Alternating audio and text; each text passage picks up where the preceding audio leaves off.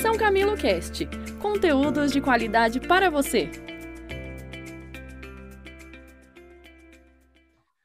Olá, seja novamente muito bem-vindo ao nosso Papo de Gestão, o podcast da São Camilo Cast.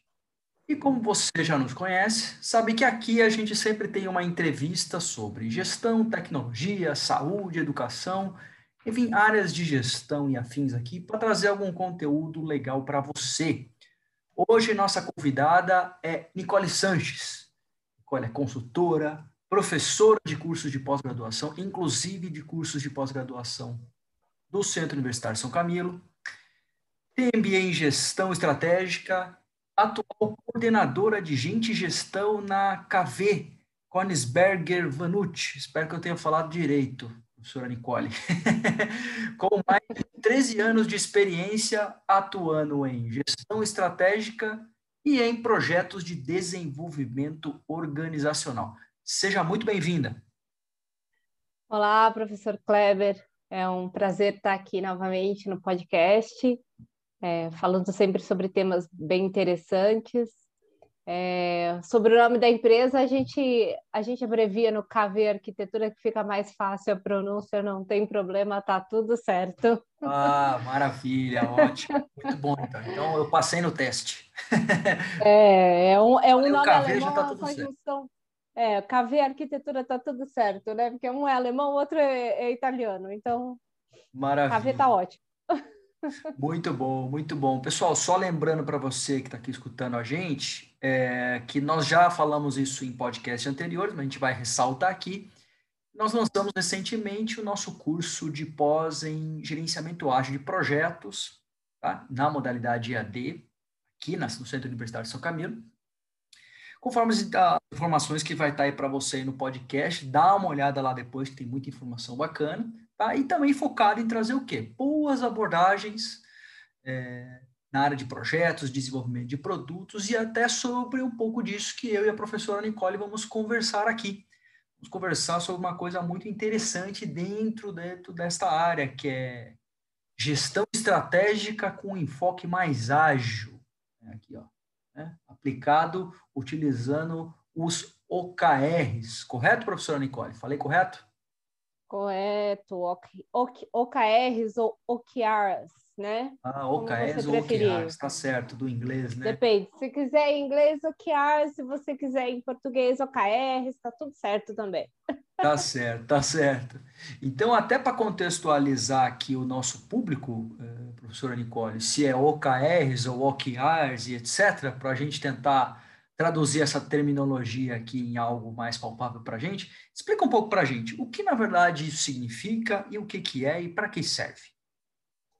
Legal, é, professor Kleber, é, acho bem bacana, porque os OKRs, eles, é, na, nos últimos anos, eles vêm bombando aí, né, como, como método, vem, vem sido muito, tudo agora, nossa, OKRs, OKRs, né, e, e, na verdade, o OKRs foi um método de, de aplicação de metas que se propagou muito através do Google, né? Mas que talvez nem muitas pessoas saibam, ele não foi criado pelo Google, né? Ele, o primeiro lugar onde o OKR foi implementado é, foi no, na Intel, né?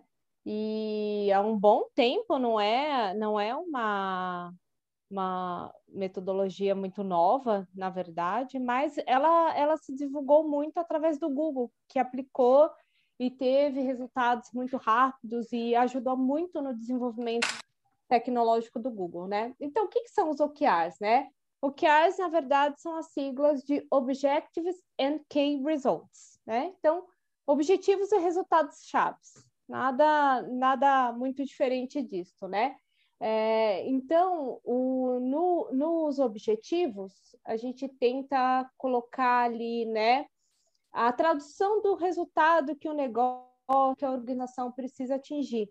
Né? Então, qual é o objetivo?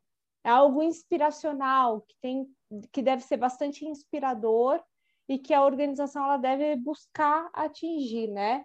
E é um, né, quando a gente fala do objetivo dentro do OKRs, esse O do objetivo, é algo qualitativo, né? Que não deve trazer nenhum número, porque Na verdade, você não quer, nesse ponto do, da, do estabelecimento do objetivo do OKR, trazer um número, mas você quer ser inspiracional. Ah, então beleza, professor, como é que eu faço para atingir, para saber que eu atingi esse objetivo ou não? E aí ele vem atrelado a esse objetivo inspiracional os key results, né? O que, que são os key results? Muito semelhante ao conceito de meta smart, né? São os resultados chaves. E aí, quando eu trago o conceito do, do, da, do objetivo smart, eu estou falando de qual é o key result, qual é o resultado-chave que eu vou medir para este OKR, para esse objetivo. Aí eu trago questões que são mensuráveis, atingíveis, que têm que ser relevantes e que possam ser medidos numa linha do tempo, né? Então, isso que seria o OKR, objetivo, o objetivo inspiracional atrelado a, a resultados chaves, né? Geralmente, um objetivo ele pode ter aí quatro resultados chaves atrelados a ele, né? É, então, é uma forma de aí a gente trazer a mensuração e trazer para a linha do tempo esse key result. Né? E o que, que ele busca, né?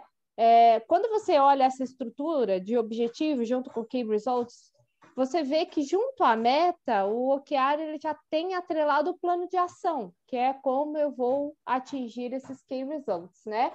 É, então, seriam esses marcos ou os meios pelos quais essas, essa meta, esse objetivo, ele vai ser atingido, né?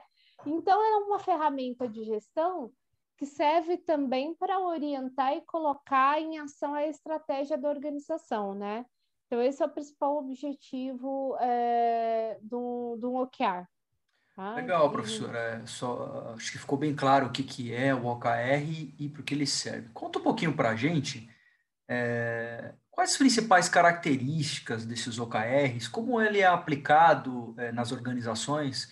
Visto que é, existe uma, me corrija se eu estiver errado, né, mas existe essa ideia na gestão estratégica, né, de que os planos são extremamente longos, complexos, demorados e, e pelo que a gente está interpretando um pouco até da, da, da sua mensagem aqui, que o objetivo dos OKRs é tentar ser realmente mais smart, mais um pouco mais direto ao ponto, mas sem perder essa, esse fio com a estratégia, né? Então, explica um pouco para a gente, como que é aplicado isso? É, na verdade, assim, a gente fala que a organização, a organização deve ter poucos OKRs, né? Acho que o número já é uma questão que diferencia o OKR. É, você não deve ter muitos OKRs, mas aí no máximo cinco, é, enfim, poucos OKRs, mas que sejam de extrema relevância, né? É, o OKR ele, ele deve ser bastante desafiador, mas ser possível de ser atingido. Então é bem legal que no nosso curso, inclusive, professor, a gente traz assim algumas armadilhas de construção do OKR, porque ele parece simples, mas é, você tem que tomar um certo cuidado. É, como o OKR ele tem uma certa flexibilidade, é sempre importante que ele esteja de fato é, atrelado com a estratégia da organização para ele dar um resultado que vai realmente fazer com que ela avance. Então, não é que ele é tão livre assim, ele tem que estar tá alinhado com a visão da empresa, ele tem que estar tá alinhado com a missão da organização, né? Mas eles são poucos para serem desafiadores e porque o grande objetivo do OKR é trazer foco, né? Então, assim, o que, que diante de tudo que a organização precisa ser feito, qual é o foco que a gente deve ter nessa, nesse momento, né? Para o que a gente deve olhar para que a gente deve direcionar os nossos recursos escassos para ter um, um bom, é, um bom desempenho dentro da organização. Então, quando a gente fala de foco e priorização, são dois pontos que a gente deve olhar quando está construindo o OKR. Ah, se eu, se eu vou ter poucos OKRs, eu tenho que realmente focar naquilo que é foco e prioridade da organização para a gente conseguir ter um bom desempenho, né? Outra característica que o, que o OKR busca tem muito é a questão da, da comunicação e, e, e o alinhamento estratégico. OKRs, eles, muitas vezes, dentro de organizações, quando a gente fala de metas, é, às vezes essas metas elas são fechadas, nem todo mundo tem a visibilidade disso. O OKR, diferente disso, ele deve ser amplamente divulgado e aberto para a organização, né? Salvo é, raríssimas exceções de temas extremamente fechados e estratégicos. Mas ele busca esse alinhamento. O ideal é que todo mundo saiba em que OKRs as equipes estão trabalhando. Então, quando a gente olha nesse ponto, ele também é um, é um, diferencial na construção do OKR, que é essa questão da comunicação e alinhamento dentro da organização, né? E a questão da responsabilidade. O OKR está sempre atrelado ali a um responsável que vai responder junto com a equipe por ele e, e também traz essa questão da responsabilização. É, então, quando você vai construir o OKR, a gente tem que sempre olhar se esses pontos estão sendo é, capturados, né? É, ele foca seja, muito pra, essa questão. Para não perder o fio da meada do, do objetivo, né? Exato, né? Porque ele tem que ter essa, esse foco em aprimoramento, em compartilhamento aberto, mas tem que ter uma medição exata, né? E tem que proporcionar, na construção do OKR, liberdade para os colaboradores decidirem o melhor caminho para estabelecer as metas, né? Uma, essa é uma diferença quando a gente olha o OKR. É, quando a gente olha outros programas de metas e de desempenho dentro das, organiza das organizações, geralmente ele é em cascata, ele é desmembrado de baixo, de cima para baixo, né? Quando a gente fala pro, do OKR, ele tanto faz, ele pode tanto ser estabelecido da base de funcionários para cima quanto da, de cima para baixo, né? Então ele, ele tem esses dois caminhos, né? É, como ele tem essa participação ativa dos colaboradores no processo, uma equipe é, é, na camada mais estrutural da organização pode criar OKRs com total liberdade, sem ter que ficar reportando isso para um nível acima. É, uma outra questão importante na construção do, do OKR, que aí a gente olha uma diferença também para outros programas de metas e desempenho, eles não estão atrelados à remuneração. Uma coisa que não existe no OKR é atrelar isso à participação nos lucros, à bonificação. Perfeito. A remuneração variável. Por quê? porque a gente quer estabelecer o que sejam desafiadores.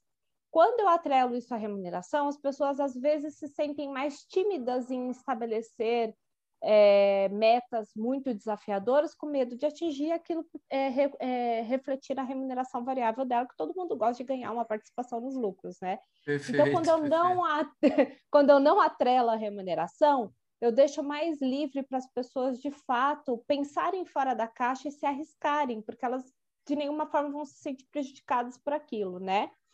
É, e aí, como você falou, professor, são ciclos mais curtos, essa é uma principal característica que diferencia o OKR. Nós olhamos aí em ciclos de três a quatro ou no máximo seis meses de duração, né? E essa questão deles serem públicos, todo mundo pode ver os OKRs das organizações. Essa questão dos círculos cur... dos ciclos curtos é algo que tem feito as organizações buscarem muitos OKRs nesse momento assim de tanta instabilidade e imprevisibilidade de mercado, porque eu posso rever os OKRs com frequências, né?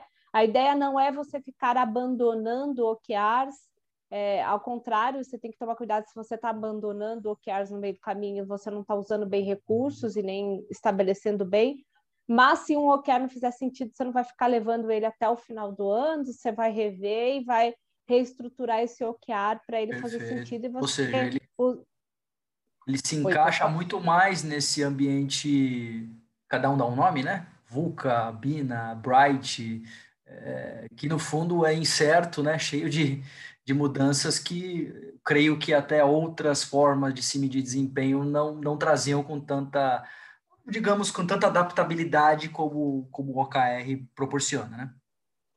É, eu acho que a questão aí, é bem essa questão da adaptabilidade que você trouxe, né, nesse contexto tão volátil que a gente vive hoje, de difícil previsibilidade de mercado, a gente requer uma ferramenta que nos proporcione voar longe, mas né, é adaptar o curso sempre que necessário. E uma das coisas legais também dentro do OKR, assim, é o, o quanto ele o enfoque que ele dá no papel do gestor, né? É, o gestor, no caso de uma equipe de OKRs aí, o papel dele é capacitar, é capacitar a equipe, é um papel de mentor, é um papel de arquiteto das relações, de viabilizar o ambiente para o trabalho, né? Então, aí, quando a gente traz para o contexto de agilidade, de projetos ágeis, é um, algo que cabe bastante, né? A, a, primeiro pelos ciclos curtos, que acompanha toda a dinâmica de, da agilidade, e do papel do gestor também dentro da agilidade, né? Então, são, combina bem, é um tempero que funciona bem. Legal, é, legal, professora. É, até para agora fechar o OKR dentro de outras outras abordagens aqui, até o que bastante conhecido. Como que eu posso é, associar os OKRs com, por exemplo, essa, essa forma que existia antigamente, não existia antigamente, mas que existe até hoje ainda, de definir grandes objetivos estratégicos, utilizar outros métodos como o BSC, o Balance Scorecard, que, que vem até essa questão dos objetivos com prazo muito mais longo, né? A gente faz mapeamentos. Como que é essa relação? Existe alguma integração entre, entre essas abordagens ou não? Uma empresa que começa com o KR, termina com o KR, uma que começa com BSC, termina com BSC. Como é que funciona um pouco isso aí? Olha, professor Kleber, esse é um assunto que dá polêmica, viu? Dá bastante discussão. Se Imagina. sentar numa mesa, se sentar numa mesa dos estrategistas da, é, mais conservadores com uma mesa de agilista, dá uma, uma, uma briga boa. Imagino, imagino. Cada é, um vai defender mas... o seu, vai dizer que um é bom e o outro é, é ruim, etc. Ah, porque, porque só, só um OKR funciona, senão você não ganha escalabilidade, você não inova. Não, mas você precisa de uma abrangência mais complexa, com BSC, né? Então, vamos, vamos tentar colocar as coisas de uma forma. Vamos buscar o caminho do meio aqui, né? Professor Cláudio, você sabia que o OKR é mais antigo que o Balance Scorecard?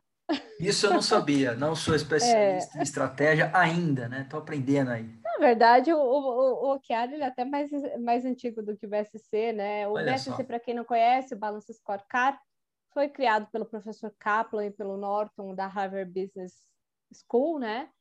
É, e o objetivo do, do Balance Scorecard era oferecer uma cesta de indicadores de performance mais ampla para as organizações, né?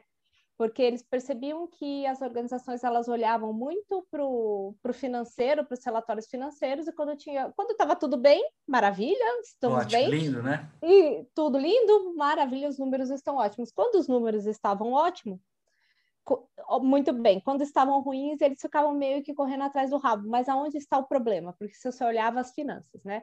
E o Balance Scorecard ele veio como uma proposta de olhar, não, a gente tem que olhar para todas as áreas da organização como um ambiente, como um organismo vivo, né? A gente tem que olhar para pessoas, para qualidade, para produção, para o marketing, para finanças e fazer uma cadeia integrada. Então, aí veio o conceito do mapa estratégico, onde se trata grandes objetivos estratégicos e se cascateia esses objetivos estratégicos em metas em todos os níveis da organização. Então, começa lá com a meta do diretor e vou quebrando essa meta do diretor em metas menores pelo gerente, pelo, pelo coordenador, pelo supervisor, enfim, até chegar ao nível mais base da organização, né? A questão do Balance Scorecard, ele, é, ele, olha, ele olha muito completo para a organização, mas ele é complexo ele demora para fazer o desdobramento. E ele ainda tem como hábito aquela coisa de você olhar um ciclo, balance scorecard, um ciclo de 365 dias, balance, é, mapas estratégicos de 5 e 10 anos, visões de longo prazo também das organizações. Bem longo ele demora, prazo, né? com certeza. Bem, é, mas você olha ele no curto prazo também, que são os balance scorecards de 365 dias, que muito é, se usa nas organizações para fazer os programa, programas de participação de lucros. Então, as metas estipuladas através do Balance Scorecard, quando atingidas, determinam o pagamento de, de participação nos lucros ou não, né?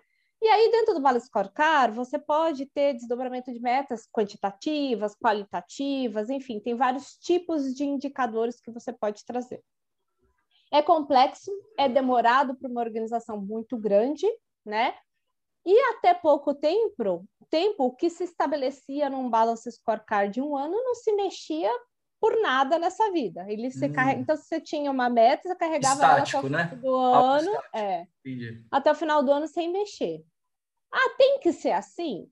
Não, não tem que ser assim. Quem é dono do mapa estratégico é a organização. Se a organização disser que ela vai rever de quatro em quatro meses, de três em três meses, de seis em seis meses, os seus mapas estratégicos, as suas metas, ela pode. É que dependendo do tamanho da organização, a operação disso é complexa, né? Quando você fala para o OKR, quando você olha o ele é mais simples, né? Ele é uma construção de metas um pouco mais simples e ele, por olhar esses ciclos curtos, quando a gente olha aí nas, nas, últimas décadas, era mais fácil você ter, você tinha um pouco mais de previsibilidade nos ambientes econômicos e políticos, então você conseguia ter esse plano um pouco mais estático. Hoje a gente já vê uma grande dificuldade das organizações em manter esse plano estático por um ano, Com muitas certeza, vezes. Né? Acho que, desde, acho que desde o início do século XXI já ficou, ficou muito difícil. Né? Ficou muito difícil. E aí, para quem é muito Caxias, assim, ao pé da letra, não mexe no plano. Aí é um tiro no pé, porque o teu plano não funciona, você está carregando ele até o fim e vai ser um tiro no pé, não vai para lugar nenhum, né? E aí, quando você olha a flexibilidade do OKR e aplicado aos ambientes de startup, muitas vezes que estão dispostos, têm uma aptidão a risco e precisam dar resultado muito rápido, precisam arriscar, o OKR funciona muito bem, não está atrelado à remuneração, então as pessoas se jogam no inspiracional em prol de construir algo que dê um resultado, que gere valor para a organização e para a sociedade. Uh, agora, dizer, que tem um melhor do que o outro, a questão assim, muitas empresas olham a, a história do Google e falam, vou aplicar o OKR que meus problemas estão resolvidos vou virar uma startup e vou conseguir resultados maravilhosos. Só que nem, né? Só que não é toda organização que é Google que tem as mesmas características. Aí vai aplicar o OKR, não dá certo. Porque a estrutura requer um PLR, porque a estrutura é mais complexa, precisa olhar mais pontos ao mesmo tempo, porque os OKRs, por serem menos, às vezes não cobrem a organização inteira. Então, assim, como é que eu estou incentivando todo mundo nas metas, né? E aí tem muitas organizações que estão vendo, opa, não dá para ser nem lá nem cá, talvez a gente precise de um modelo híbrido. Então, assim. Vamos, vamos para o caminho do meio, né? Vamos para o caminho do meio. O OKR, é, ele tem o mesmo propósito do Balance Scorecard. Ambos querem alinhar estrategicamente, querem trazer estratégia para todos os níveis da organização, né? E o OKR é uma forma de construir metas. Então, não tem problema nenhum uma parte do seu balance scorecard ser feito só por OKRs. Existem hoje formas de atrelar isso, existem formas de trazer isso para o balance scorecard sem envolver remuneração, é, de flexibilizar a combinação dos dois para um, uma sinergia melhor na organização, né? Então dá para trabalhar com os dois, inclusive tem ferramentas hoje, né, que ajudam a construir os dois modelos juntos. Eu acho que o que, é, o que cabe ao profissional, professor Kleber, é ter o bom senso, e a gente fala isso no nosso curso, é, de entender o que, que cabe para a tua organização naquele momento, o que, que você precisa naquele momento. E faça. Aquilo que é adequado ao seu contexto de hoje. Ao seu contexto, é, né? E, e teste. O OKR é muito bom para você, vamos, vamos ver o que, que dá e vamos acertando. E conforme as coisas vão avançando, a gente pode ir trazendo cada vez mais o conjunto das duas ferramentas. Elas podem funcionar muito bem juntas, né? Então, eu não sou o tipo de profissional de gestão de desempenho que fala assim, nossa, vamos usar o Balance Scorecard, só vamos usar o OKR. Não. Talvez, em ambiente de projetos, é ótimo o OKR, porque ele acompanha ah, o projeto, ainda mais projetos ágeis que você não tem o escopo muitas vezes muito bem definido, é perfeito. Né? Ele acompanha o dinamismo. Se eu vou colocar um Balance Scorecard em projeto, às vezes não funciona tão bem né? Perfeito. Então, é, a gente tem que ter esse, esse jogo de cintura e o bom senso para falar o que cabe, que cabe à minha organização, ao momento da minha organização. E usar os melhores mundos conjuntos quando necessário. Perfeito, muito bom. Acho que a gente conseguiu aqui chegar num contexto bem interessante. Vimos o que é o OKR, para que ele serve, suas características, e ainda fizemos uma comparação muito legal aqui do OKR com o BSC. Né? Apesar que esse assunto dava para assunto para pelo menos uns, uns quatro ou cinco é, podcasts, né? Ou a comparação aí, muitas defesas de um lado e de outro, mas eu também ah, dessa visão aí híbrida da coisa, né? É. Que a gente precisa adaptar mais ao contexto e nem tanto ao céu, nem tanto ao outro lado, é sempre uma coisa mais adaptada. Professora Nicole, muito obrigado por sua participação aqui com a gente hoje. É, conteúdo de grande valor aqui, bem rico aqui, só temos a lhe agradecer. Eu que agradeço, professor Kleber, estou sempre à disposição é, para a gente bater um papo, se quiser quebrar em mais assuntos aí, na dinâmica, nesse contexto, do Chiari, do Balança Scorecard, também estou à disposição, dá, dá bastante café. Dá, Com certeza. Um café. Muito obrigada pela oportunidade, um grande abraço a todos os nossos ouvintes e os nossos alunos aí da São Camilo. É isso aí, pessoal. Um grande abraço para vocês. Vou repetir de novo, deem uma olhada aí do nosso link aqui dos nossos cursos, desse e de outros, e nos encontramos no nosso próximo podcast. Até lá. Até lá. Obrigada pelo seu interesse em nosso conteúdo. Acesse o site www.posead.sãocamilo.br para maiores informações e siga nossas redes sociais. Até o próximo São Camilo Cast!